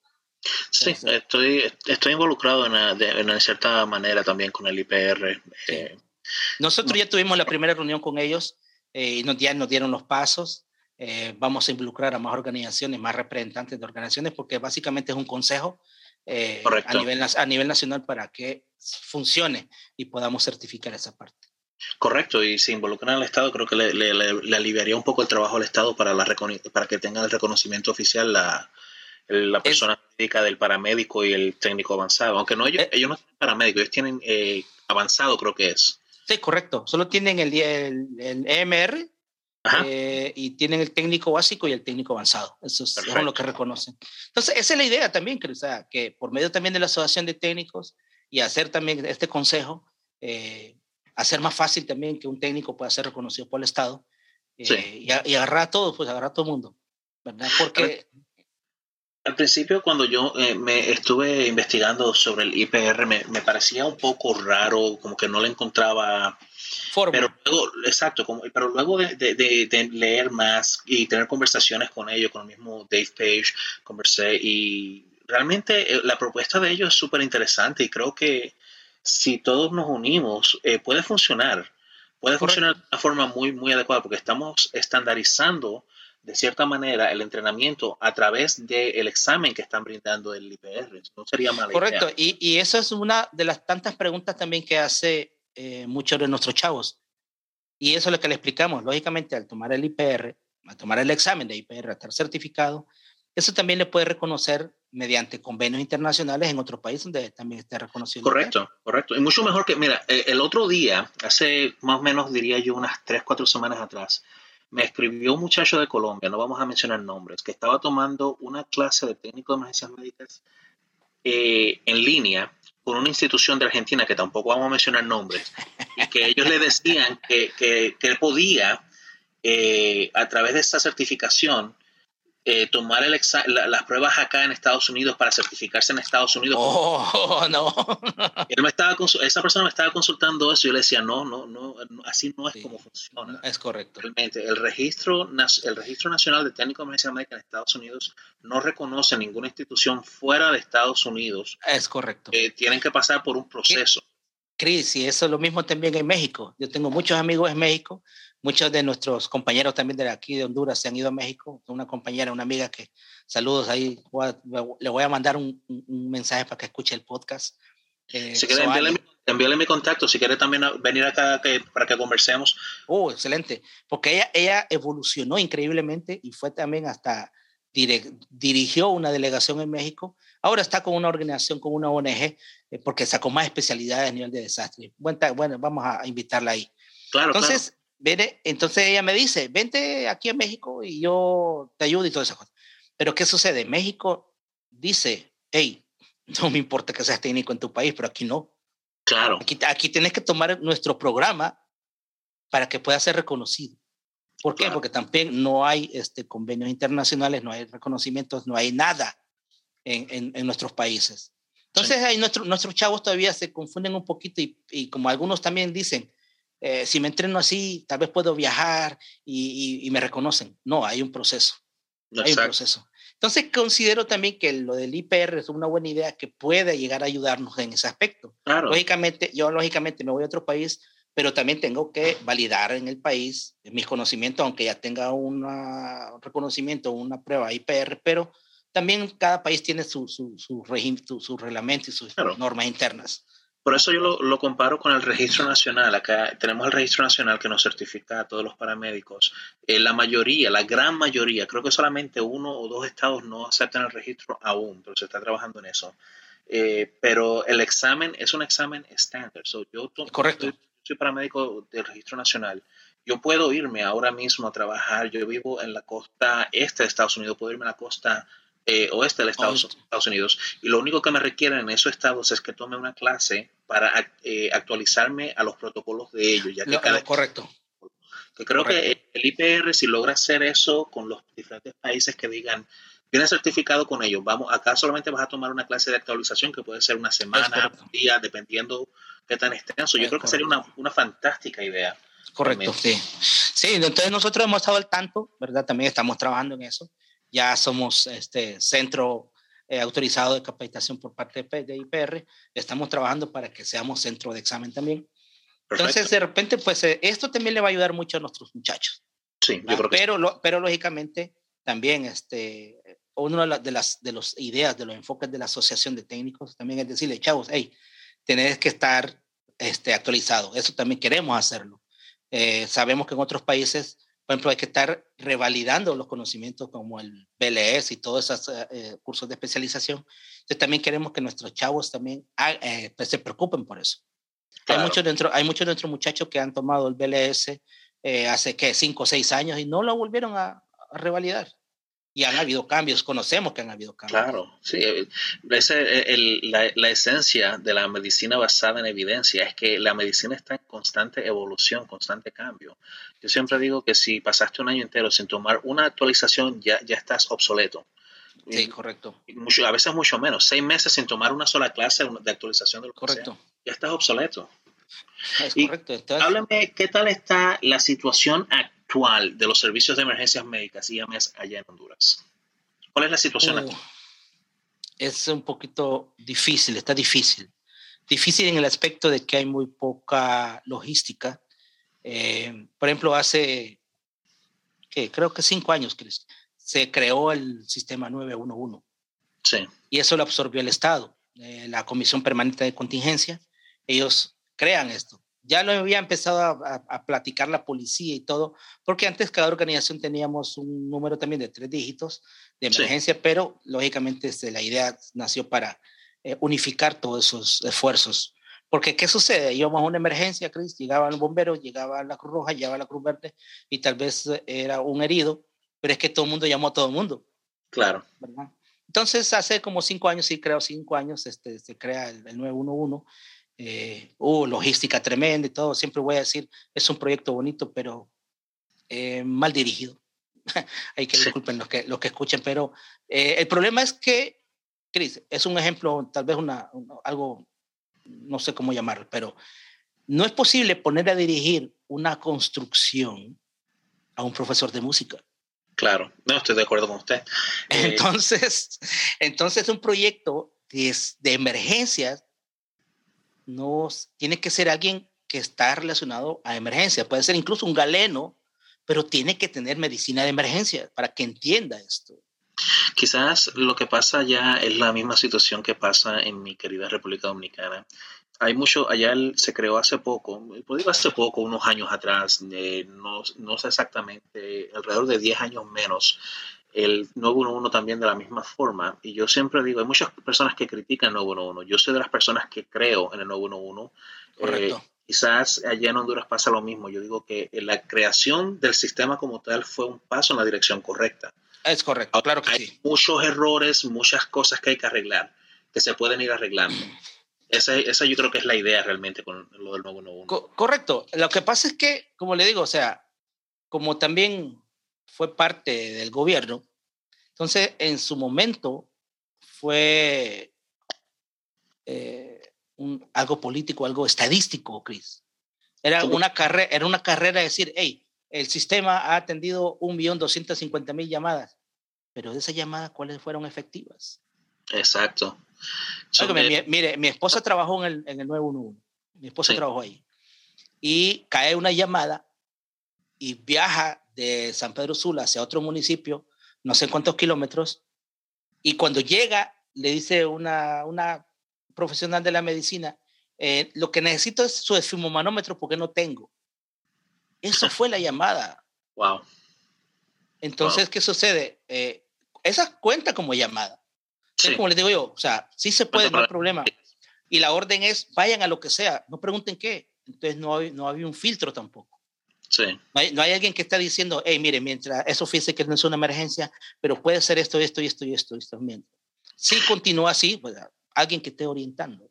Aquí nosotros tenemos la, la figura de lo que es, antes era, le decíamos el despachador, ahora se convirtió en despachador de emergencias médicas. Cuando una persona llama al sistema 911 aquí, esa persona va a hacer un, cuestionario para determinar primero qué tipo de emergencia tiene la persona. Es correcto. Bomberos, policía o ambulancia, o una combinación de ambos o de los tres. Y lo otro es qué nivel de atención necesita, porque obviamente eh, como paramédico yo no voy a todas las emergencias. Es correcto. Eh, eh, yo ir a todas las emergencias es un uso inadecuado de recursos, porque Así es una Persona, un técnico de urgencias médicas puede manejar la mayoría de las emergencias sin mi asistencia. Es correcto. Así que esa, quizás esa, esa sea una de las de, de, de la parte del rompecabezas que falte agregar allá. Yo, eh, cuando estuve con la Cruz Roja, mi trabajo ese, ese fue, Cris. Era despachador del sistema de emergencias de la Cruz Roja. Entonces, yo logré aprender y tratar de, de, de en la llamada, definir qué tipo de ayuda entonces si no era con nosotros, pues eh, tenía, una, tenía una muy buena comunicación con, con el cuerpo de bomberos. Hey, fíjate que necesitamos esto y esto y esto y esto. Claro. Eh, y con la policía también. Incluso había una persona que fue que nos apoyó mucho, eh, que no sé cómo llegó tampoco, era de la casa presidencial, Chris. Sí. De la casa presidencial, él monitoreaba nuestra, nuestra, nuestras frecuencias y entraba. ¿Necesitan ayuda? Me No. recuerdo, recuerdo el 18 de noviembre del 2001, creo. el día que están haciendo mi hijo. Un accidente automovilístico a 65 kilómetros hacia el sur del- de la capital. Sí. Desplazamos, Chris, 12 ambulancias entre bomberos y Cruz Roja, Wow. porque era un bus, se dio vuelta un bus. Entonces, en el camino, por radio, entra este caballero de, de la casa presidencial y me dice, Celaya, ocupa apoyo, escuché que hay un bus, sí, necesito apoyo. Este, mire, me dice, tengo disponibles dos helicópteros. Y los levantó y los mandó a, a la zona donde estábamos nosotros. Qué bueno. Helicópteros del ejército, o sea, por orden presidencial se levantan y, y, y van hacia allá. Y a mí me tocó, tuve la oportunidad también de hacer una, eh, una medevac que yo dirigía el helicóptero, este, y trabajamos de esa manera, Chris. Pero Claro. porque creo que sí funcionaba el sistema. Sí. Pero como hay cambios políticos, cambios de puesto, cambios por acá, entonces esas ideas y esos trabajos se caen. Esa es la, la parte lamentable de la situación. Pero Eh, la policía, la policía incluso, perdón, la policía también tenía dos helicópteros, uno en San Pedro Sula, uno en Tegucigalpa, y tenían en el lado izquierdo, si recuerdo izquierdo, dos scoop. Ya estaban modificadas para transporte también de, de heridos. Aparte de, la, de, la, de la función policial, muchos de nuestros compañeros de la Cruz Roja hicieron varios traslados también eh, en el helicóptero de la policía que llamaban, todavía se llama con uno porque ahora hay otros nuevos, pero sí, sí funcionaba el sistema, Chris, sí ha funcionado, pero se caen los proyectos, se caen los dirigentes porque los cambian. Ese, ese, como digo, ese es el problema. Hay muchas personas que llegan a estas instituciones con buenos planes, buena, buena visión y cambio de gobierno, ya se, ahí terminó la- el asunto. Ahora, eh, mencionó a su señora esposa. ¿Su señora esposa también está involucrada en esto? No, no la he visto en, lo- en las redes sociales suyas. Eh, ella también, ella también está involucrada. Este- ¿La, la involucró también en, en- en esto de las emergencias médicas? No, no la involucré yo, la conocí también. Pero entonces, Este- esto, esto- esto es interesante. Me, me llama No, la atención. eh, Este es el asunto de familia ahora ya. Ya es toda la familia. Quizás eh, quizás Sí. el el gato están involucrados en emergencias médicas. Fíjese que eh, a ella la conocí porque yo me certifiqué también como instructor de radiocomunicaciones y eh, me tocó dar un curso de radiocomunicaciones básico a nivel nacional y Sí. ahí fue donde la conocí ahí. Ok. ¿verdad? Entonces ella trabajaba, ella trabajaba para la Cruz Roja también acá en San Pedro Sula eh, y ahí fue como la conocí a ella. Pues, me la llevé para la capital y ahí pues ya lo demás es historia. No, Eh, yo, el cuatro hijos tengo, tengo ¿Y la cuatro, familia? cuatro, cuatro hijos tengo, sí, cuatro hijos tengo, pero solo dos, que son las hembras, son Sí. los que se han involucrado en la emergencia. Los varones no, los varones no, no, no tienen mucho interés en esto. no han tenido- sí, la- la- las niñas suyas son las que he visto en la, en la foto que usted siempre publica en Facebook y se nota en las publicaciones suyas el orgullo que siente usted de que ellas hayan entrado a, a esta vida. ¿Ellas, ¿Ellas entraron por decisión propia o, o quizá usted le dio un, empuje- un empujoncito? ¿Cómo entraron? No, no, no. Ok, eh, María Fernanda, mi hija, la que es la mayor, que es la que ella trabaja la- actualmente para el Cuerpo de Bomberos, Sí. eh, ella me acompañaba a dar clases al programa de técnicos. ¿verdad? Ok. Ella me acompañaba, ella, vamos a las clases, al salón, eh, ahí, ahí pasaba eh, con mi esposa también y ahí se divertían y jugaban y todo lo demás. Pero eh, en una de esas eh, empezamos, el programa de nosotros tiene eh, varios meses de clases salón, clases teórico práctico salón, pero tres meses de práctica en el hospital estatal. Ok, perfecto. So, so tienen, Entonces, este, ¿tienen, tienen también una pregunta antes que siga. Eh, ¿Tienen también prácticas en, en rotaciones de ambulancia también o solo el hospital? solo el hospital. Ok, ¿verdad? Este, hasta el momento no, ten- no hemos tenido esa oportunidad de, porque la dificultad en las organizaciones de poder apoyar esa parte de la rotación. ya entiendo. Entonces, este, como, muchos de los como muchos de los estudiantes también son miembros de organizaciones de servicio de ambulancia, pues tienen esa ventaja. ok, ¿verdad? ok. Entonces, pues eh, son tres meses de práctica, como le decía. Entonces, una de esas yo llevo a mi hija eh, a que mire un poquito de las cosas reales, más fuertes, ¿sí? Entonces estábamos pasando, yo asignando nuestros muchachos, en, me acuerdo que en el área de pediatría, y ahí estaba una pediatra que yo la conocí mucho, mucho antes, hace mucho tiempo cuando era estudiante y logró hacer ya su especialidad en pediatría y me dice, ah, ya están ustedes aquí, yo no me preocupo, sea lo que sea, aquí están ustedes. Ah, le digo, no te preocupes. En ese momento, Cristo, hay una niña de 12 años, entra en una parada cardiorrespiratoria. Okay. Entonces nosotros ven, ven, con otro compañero, entramos y empezamos a trabajar nosotros. Empezamos a hacer lo, lo, que tenemos que trabajar y este, recuperamos a la niña. Pero todo esto mi hija está viendo. Entonces así como, wow, mi papá está, qué cosa. Héroe. Entonces de ahí donde ella, sí, ahí es donde ella eh, eh, opta por de años después, cuando ella tiene la edad, en tomar el curso técnico. Sí. ¿verdad? Ya por eso ya fue decisión de ella. Ya, yo siempre les he dicho, si ustedes quieren, bienvenidos, si no, lo que ustedes quieran hacer, lo que ustedes, donde se sientan cómodos y todo eso, ¿verdad? Entonces, este, eh, ella por cuenta de ella, pues fue que tomó la, la decisión de tomar el curso de técnico. Muchos creen que yo le ayudé, incluso mi esposa también es técnico y muchos creen que yo les ayudé sí. por ser mi familia. Claro. Y más bien fue más difícil, pues, porque no, ah, por su cuenta, ¿verdad? Ellos, eh, sus evaluaciones y todo eso para que, ah, por su cuenta, ¿verdad? Ah, yo, eso le digo yo a, la, a las personas que, eh, amigos que han querido tomar o que han tomado estas clases conmigo. Eh, mi hermana en algún momento quiso tomar la clase de técnico de emergencia médica y mi primera advertencia fue, a ti te voy a exigir más que a mis uh -huh. demás estudiantes porque tú eres mi hermana y a los amigos míos también, a ti te voy a exigir más. Así es, así es. O sea, eso es algo que, que, también, como le digo, muchos creen que yo les ayudé y todo, y no, para nada, al contrario. Más bien uno como instructor, Chris, yo sé que también eres instructor y, lo acabas de mencionar ahorita, es, es como, no, más bien yo voy a ser más estricto y voy a ser más duro con no. ustedes porque no puedo permitir que alguien piense que nosotros faltamos a la ética y ayudar o dar, claro. regalar un, o regalar un par de puntos. Más bien regalamos puntos a otras personas sí. que, a, que a veces a, uno, a tu, tu familia. Claro, claro. Y uh, una, una, pregunta, eh, bueno, por cierto, lo voy a comentar. Eh, me gustaría, si fuera posible, en el futuro entrevistar a sus dos hijas para que también cuenten la historia de ellas. No, claro, eh, claro que sí. Vamos, claro a cuadrar, sí. vamos a cuadrar para hacer una entrevista a las dos simultáneamente. Perfecto, excelente. Una pregunta. estábamos hablando de la, graduaron alrededor de 200 personas desde el 2017. ¿Qué tal, fue ¿Qué tal fueron las clases durante la, la época alta del COVID?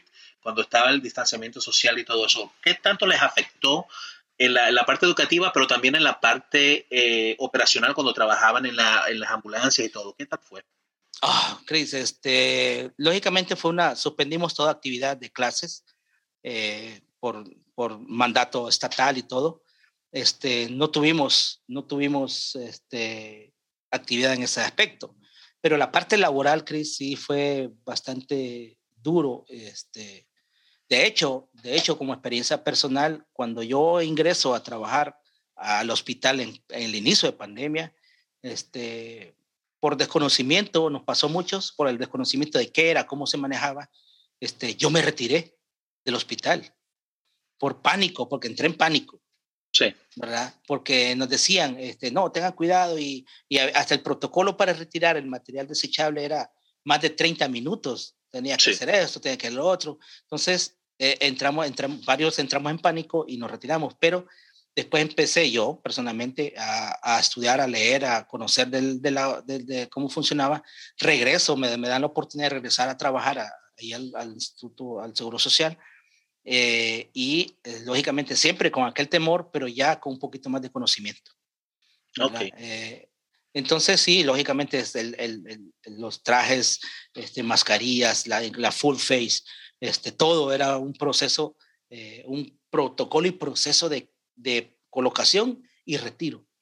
Sí. Eh, desgraciadamente, de los 22 paramédicos que, que estamos ahí en, en el Seguro Social, yo fui el primero que cae con COVID. Sí. Y, y afuera, 40 días afuera. Wow, ¿verdad? 40 días. 40 días. 40 días crecí y, y de, afortunadamente no, no me ingresaron al hospital. Sí. Pero eso fue todo manejado acá en casa y la, también la, la, experiencia fue horrible porque solo en pronación podía yo descansar o dormir, ¿verdad? Me imagino, me imagino. Yo estuve, yo eh, yo tuve COVID también acá al principio cuando de la pandemia, eh, creo que fue en marzo del 2019. Eh, 2019 donde no... 19, sí, 19, perdón, 19 exacto, perdón, 19. Eh, yo estuve tres semanas fuera del trabajo. Yo nunca he estado tanto tiempo sin trabajar. De hecho, incluso hoy estaba yo hablando, eh, yo tuve dos días libres, tuve Navidad, eh, sábado, ayer libre, y eh, hoy, hubiera sido mi tercer día libre, pero estaba aburrido ayer y tomé un turno en la ambulancia hoy. Dichoso, porque yo, estuve trabajando el 24 en la noche. Y, estuve tres semanas aburrido en mi casa, no, ya yo no sabía qué hacer. Por suerte no, no, me, no me tomó tan grave la situación. Sí, no, yo eh, sí siento, Chris, que sí, lo mío fue serio, como le digo, solo pronado. Este, y mi esposa, por estarme cuidando, también se contagia. Wow. Y también ella, sí, ella empezaba con unos, unos excesos de, de tos eh, y dando dificultad respiratoria que a veces hasta tenía como, como yo, ya hablando de la parte médica y todo, tenía episodios de hipoxia, se desmayaba. Wow. Se desmayaba. Entonces, eh, los dos estuvimos ahí, aislados, pero sí fue difícil. Eh, ya después ya, después ya la recuperación, ya retomamos, ya retomé el trabajo, ya lógicamente con mayor conocimiento de cómo funcionaba el COVID. Eh, un poquito más de confianza, pero siempre con respeto, siempre respeto. Claro, claro. ¿Qué tal sus hijas? ¿También le tocó, les fueron afectadas por el COVID? Afortunadamente, ninguno de mis cuatro hijos este, salió con COVID. Aunque algunas pruebas, algunas pruebas salieron positivas, pero ellos ahí como relajados, no ningún, ningún síntoma, ningún nada. Okay. Pero la, la, la, prueba salió positiva. Pero gracias a Dios. Un, un, positivo falso o quizás, es correcto. pero no asintomático, una de las dos opciones. Correcto. Entonces, pero gracias a Dios, ellos tranquilos. Y en relación a las clases, ¿pararon por completo o, dieron algún tipo de clases en línea mientras tanto para, para no perder el material? ¿Cómo hicieron? No, todo el año lo paramos, No hubo nada, nada, nada, nada, nada. Eh, a finales del 2020, que ya empieza como un poquito más tranquilo, eh, empezamos con clases online, pero eh, solo así como, como clases como de conocimiento general, Cris. No así como, no como una clase oficial del programa, sino que, chavos, miren, hoy vamos a hablar de signos vitales. ¿Tienen dudas? Entonces hacíamos una clase de signos vitales. Eh, una historia, también una clase de cómo funciona el sistema, cómo está organizado en Honduras. Entonces, cosas así de conocimiento general para cuando ya regresamos en el 2021, en enero, febrero, empezamos de nuevo las clases presenciales, lógicamente, pues cumpliendo con todas las medidas, está, ahí con su mascarilla y todo, ahí empezamos las clases este, presenciales de nuevo. Eh, mucha gente se había inscrito al programa, pero eh, se retiraron, creo, como 15 personas porque eh, creían que iba a ser un curso completamente online. No, o sea, miren, esto solo es para que empecemos a conocernos, yo los conozca a ustedes, e interactuemos y a ver cómo, qué, qué, lo que, qué dudas tienen, cuáles son sus debilidades en esta materia. Entonces, pero al final se retiraron, que fue una de las generaciones que tuvimos solo 21 graduados. Ok. Entonces, eh, pero como le digo, sí, hasta 2021, enero, febrero fue que arrancamos de nuevo presencial. Ok. Bien. Eh, ya para, para, ir terminando, eh, vamos casi para una hora y media casi. Me ha, me ha parecido súper interesante su historia, la, conversación de lo que es. Siempre me ha apasionado por conocer más lo que son los sistemas de emergencias médicas en diferentes países. Eh, correcto. Una persona de su vasta experiencia que ha visto muchísimos cambios desde los 80 hasta hoy en día, ¿Cómo ve usted el futuro de, lo que son los servicios de emergencias médicas allá en Honduras, desde la educación hasta la práctica? Quizás hablemos, ¿cómo ve usted en unos 10 años, 20 años? ¿Qué tal ve el futuro de allá? Cris, eh, el futuro lo miro prometedor, ah, incluso en menos, tal vez en 5 años, tal vez me estoy exagerando, pero eh, ha sido un proceso de, de, mostrarle, de enseñarle, a la gente cambiarle la idea en su cabeza de que eh, todo este proceso de entrenamiento y capacitación de las organizaciones son importantes. Yo sé que en, todos, en toda Latinoamérica ha sido difícil la aceptación de un técnico, de un paramédico, porque tenemos ahí, incluso hasta luchamos y peleamos, discutimos con la parte de la enfermería, porque ese, no sé si sucede eh, en, en, República Dominicana o algunos, pero hay una pelea eterna entre enfermeras y paramédicos. Sí, porque, porque, porque, porque la enfermera profesional, la licenciada profesional, que son cinco años de universidad, eh, dice, yo estudié también cinco años y no sé qué va. Pero, la, pero, y eso es donde bajamos nosotros las dos, tres rayitas, ¿sabe qué? Pero las habilidades que yo tengo, usted no las tiene. ¿verdad? Nosotros nuestras habilidades, de eh, intubación, defibrilación, descompresión, hay un montón de habilidades que ellas no las tienen. Claro. ¿Por qué? Porque su eh, capacitación y educación es, también lleva mucha parte administrativa. Sí. empezamos a decir, sí, pero usted sacó, mejor no, ahí nos quedamos. No, voy a, sí, no voy a mencionarlo porque ahí podemos haber algún problema. Entonces, ¿qué sucede? ¿qué sucede? Yo visualizo esa parte porque ha sido difícil la aceptación del paramédico en la, en la comunidad, ¿verdad?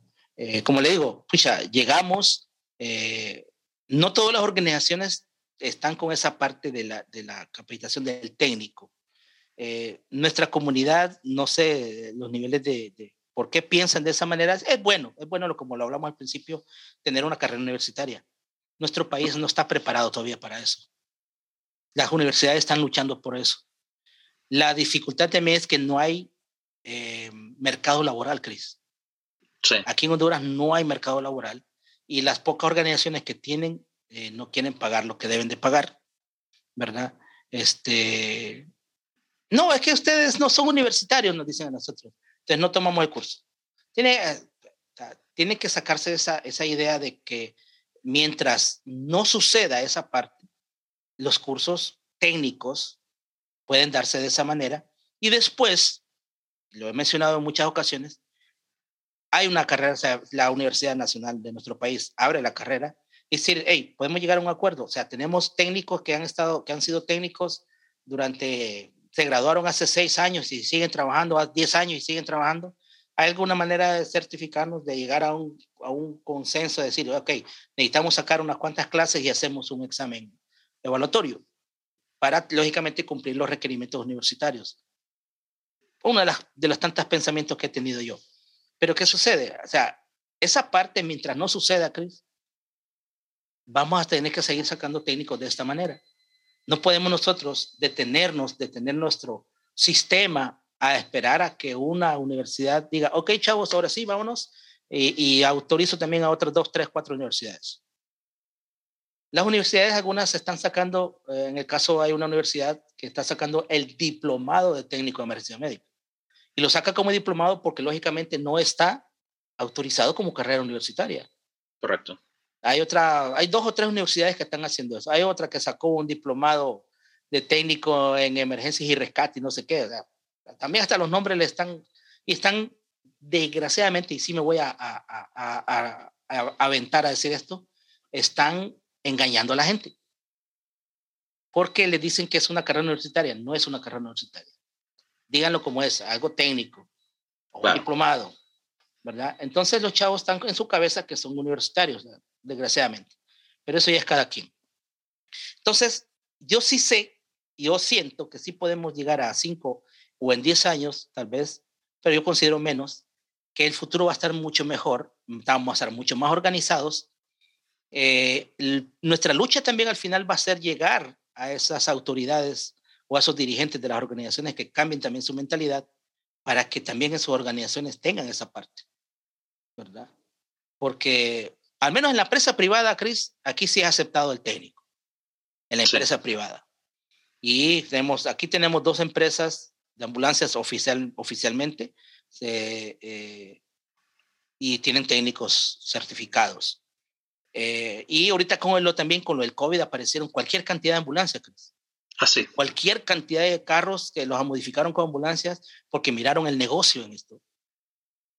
Y, y la cosa es que, imagínate un que, un, te voy a dar un ejemplo, que es un carro, es un pick-up, creo que es un Chevy, con camper, y le pusieron, o sea, y transportan pacientes ahí. Entonces, y lo siguen haciendo porque no hay, no hay regulaciones. Eh, no solo no hablo solo de, Honduras, hablo de diferentes países en Latinoamérica. Es correcto. mismo. No hay una regulación que, que, diga las ambulancias deben de ser así y el personal debe tener entrenamiento. No, no existe. La cosa, la cosa es que sí existe el documento por parte de la, del Ministerio de la Secretaría de Salud. Hay un documento donde dice los requerimientos mínimos de una unidad. La cosa es que eh, lastimosamente, es un copy-paste. Copiaron ese documento de alguna parte de algún país y en las especificaciones que puedes leer en, en las especificaciones de, de, ese documento de una ambulancia, están describiendo una ambulancia Ford. Sí. Sea, tiene que ampliar la visión de decir, bueno, cualquier carro, pero tiene que cumplir con esto. Tanta medida de fondo de la parte del paciente, de fondo, de alto, de largo, y tiene que tener esto. Sí. Pero están, están describiendo que tiene que tener luces laterales de, de estacionamiento, luces blancas. O sea, están describiendo una ambulancia Ford. Aquí, aquí existe esa, esa, documentación también, existen las eh, regulaciones triple K y eh, la NFPA también tiene otras, pero al final de cuentas muchos países han hecho eso del copy-paste y como digo, no, quizás en algunos países no existe la regulación, en otros existe, pero no existe quien la enfuerce. Es correcto, es correcto. Hay, como, eh, como dice hay, una, hay, una, hay, una, hay una, creo que la Secretaría de Salud también sí da una una licencia sanitaria, Chris, a algunas empresas privadas, algunas ambulancias, em, y le dicen que tiene que tenerlo, esto es lo mínimo que tiene que tener. Pero lo paradójico es que lo aplican, oiga bien, la Secretaría de Salud, que es del gobierno, lo aplica obligatoriamente a las empresas privadas, pero no se, lo, no se lo aplican a ellos mismos. Ah, no les conviene y tienen ambulancia, o sea, eh, ahorita, de hecho, yo, eh, no sé si me pudo ver la foto, mi esposa estaba Héctor eh, y fui yo a la capital a entregar una ambulancia porque nos pidieron ayuda para describirles a los usuarios o los que iban a conducir las ambulancias el equipo que tenía.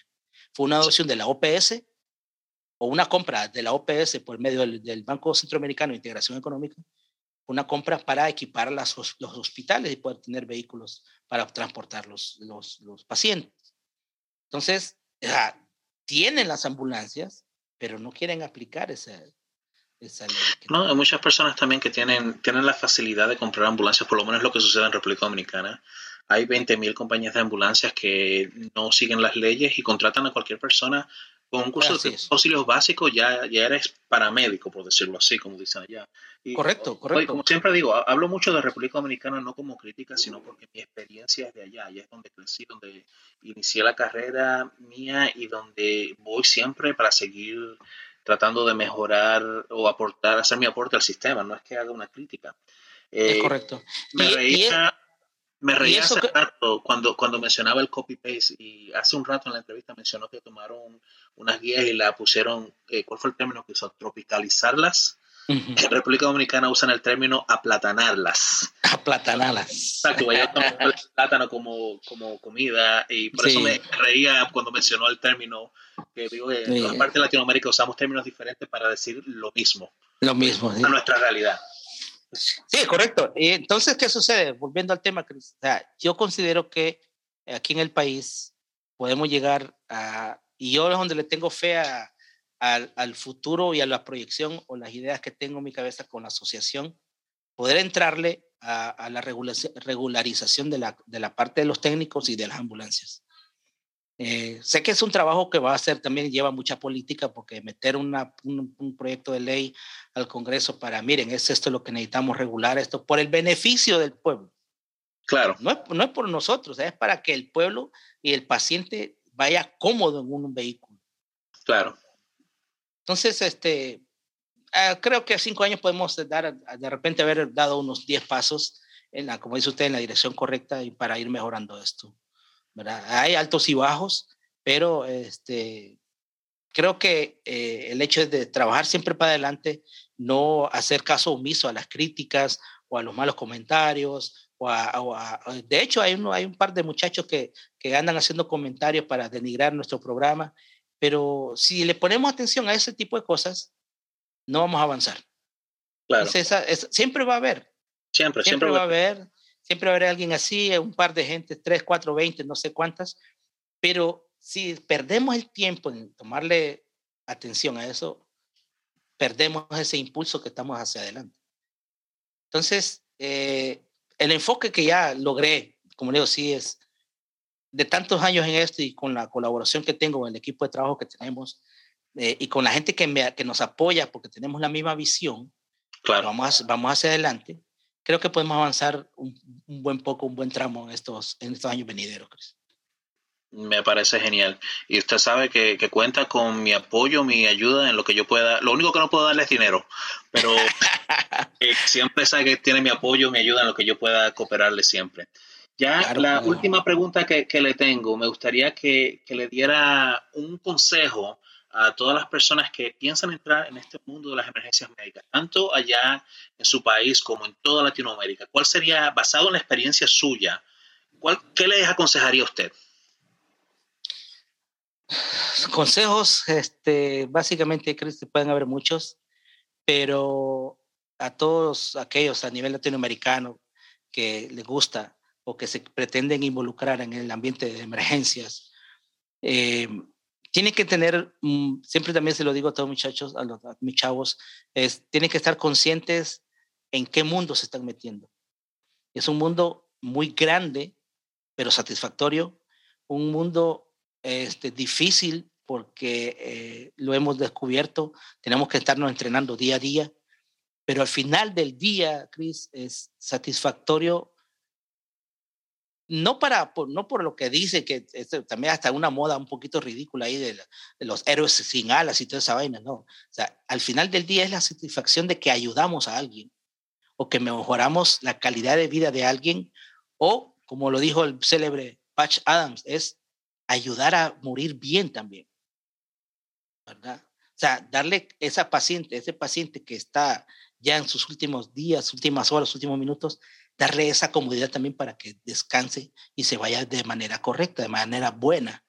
Entonces, el consejo es si es, que estén conscientes al mundo que se van a meter, que se entrenen, que se capaciten, que lean, que estudien día a día para dar lo mejor de sí cada día a nuestra gente a nuestras comunidades. Eso es. Me parece genial, tremendo, tremendo, ¿verdad? Bueno, ya, eh, ya con esto eh, quiero cerrar. Les quiero dar muchas gracias a todos los radioescuchas, eh, bueno, radioescuchas o las personas que escuchan el podcast. Muchísimas gracias por seguir escuchándonos.